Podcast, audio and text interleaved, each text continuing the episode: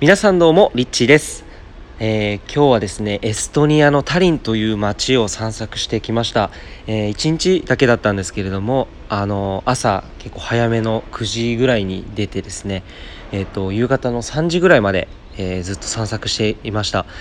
でエストニアはまあいつか行ってみたい国の一つだったんですね。なぜならまあたくさん美人がいるからっていう。まあそれだけの理由なんですけど。あの実際行ってみたらですねとにかくエネルギーがすごいこうクリアなエネルギーが流れてて街全体が調和だったんですよね。で、まあ、歴史を調べてみるとこのエストニアって国はその戦争が今までで一度もない国だったんですね。なので、まあ、ヨーロッパの中でもその中世ヨーロッパ時代の名残がもう街並みとかがですねそのまんま残っている、えーそういうあのエネルギーだったんですよね。であとは今あのこの時代で言うと IT とかがすごい栄えていて IT 推しの国らしいんですよね、まあ、投資家がすごいたくさん IT 系の会社にこう投資していてで、まあ、皆さんが知っている中の一つで言うとあのスカイプ。あの無料電話のスカイプもあのエストニアでできた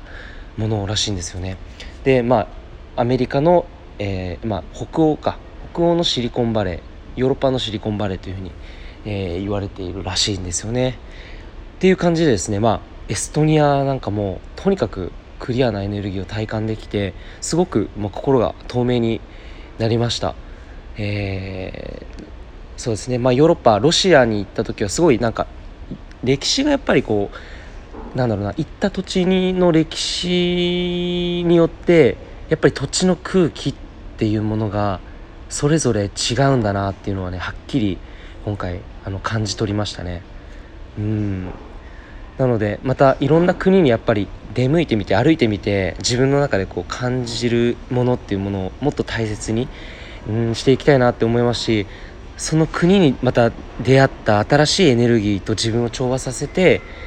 こう世界っていうものを見ていきたいなこの地球の歴史とかその地球の今このあるエネルギーっていうものを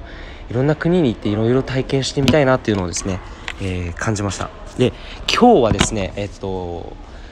心の損益分岐点という話をですねしていきたいなというふうに思うんですけども心の損益分岐点で、まあ、この損益分岐点ってこれビジネスで使われる用語なのであまりあの馴染みがないかと思うんですけれどもこれ何かって言いますとえ要はま簡単に言うと、えー赤字と黒字の間のラインのことを言うんですよね。えーとまあ、つまり、えっと、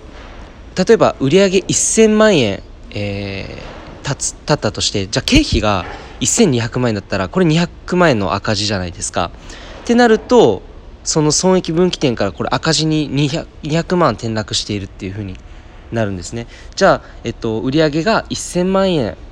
でやったらその損益分岐点っていうのはどこかっていうと経費とかで固定費とかですね、えー変動費とかってあると思うんですけどそれが1000万円だったとしたら売上1000万、えー経費1000万で、えープラマイゼロ。赤字にもならないし黒字にもならない。これが損益分岐点になるわけです。なので、えっとまあ、会社経営で言うとその、まあ、昨日もそのビジネスで経営者の人と話してたんですけどこの損益分岐点っていうものがちゃんとこう自分で把握していないとまあその要は経費を使いすぎてしまって赤字になってしまうっていうことが、まあ、起きてくるわけですね。で場合によっては会社のその内部留保、まあ、会社が使えるお金っていうものもどんどんどんどん削れてっちゃって、まあ、会社が倒産してしまうっていうことにも、まあ、なりかねないとえーいうことなんですね。じゃあこれ心でも同じことが言えるんじゃないかなというふうに僕思ったんですよね。いや心の損益分岐点って赤字と黒字の真ん中、まあ、あるとしたらですよね、まあ、赤字って何かっていうと要は経費が使いすぎっていうのを心で表すと、まあ、自分の中で自分を犠牲にして人に与えすぎちゃうことなのかなっていうふうに、えー思いました。でそれはまあ例えば、えっと、自分がよか、まあ、相手にこういうふうにした方がいいかなって相手にこう軸をも、えっと、合わせすぎてしまってでそれで自分が、まあ、やるべきこと自分がまずはその心の状態が安定していない状態で誰かに何かしてあげてもなんとなくこう満足感が続かないと思うんですよね。なのでそういう意味で自分まず自分にエネルギーを注いであげる、えー自分を大切にするとか、えーまあ、自分の本当の思いを聞いてあげるとか、まあ、自分の心をまず満たしてあげる。自分を優しくしてあげる。例えば何かこう何でもいいと思うんですけど頑張ったらご褒美に、えー、カフェでケーキを食べて食べてみるとか、まあ、それほんその心の状態をいかに、えー、いい心地いい状態にするかっていうことが、えー、すごく、まあ、大事っていうのはいろんなことところでまあ言われてると思うんですけどもなんか改めてその会社っていうものと自分の心っていうものもすごく似てるなっていうのをね感じたんですよね。うん、だから、えっと、要するに、えっと、昨日も話してて思ったのが例えば投資とか会社のお金、まあ、自分の個人のお金だとしても同じだと思うんですけど例えば投資とかをしていて今までその投資を失敗した原因って何かっていうのを聞いてみたんですよその経営者の方に。でそしたらやっぱり要は使ったお金例えば1000万円を使ったとしたらその投資自体自分が関与しないで誰かに任せて1000万円を渡して運用運用してもらうとか要は自分がその全てをマネジメントしていないということが原因で、えー、まあ、マイナスが起きてしまう投資に失敗してしまうということが、えー、ほとんどそういうことで起きたっていう話を聞いたんですよね。でこれ心も同じで自分がその心の状態がその悪いのにそれに気づいてなかったらどんどんどんどんまあ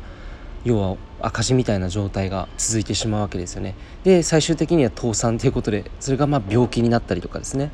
えー、急に突然倒れてしまったりとか、まあ、そういうことっていうのは本当に頻繁に起こっているわけなので本当にその心っていう部分を本当に見てあげるマネジメントしてあげる。自分がちゃんと自分のことを把握してあげる。これはすごく大事だなと思いました。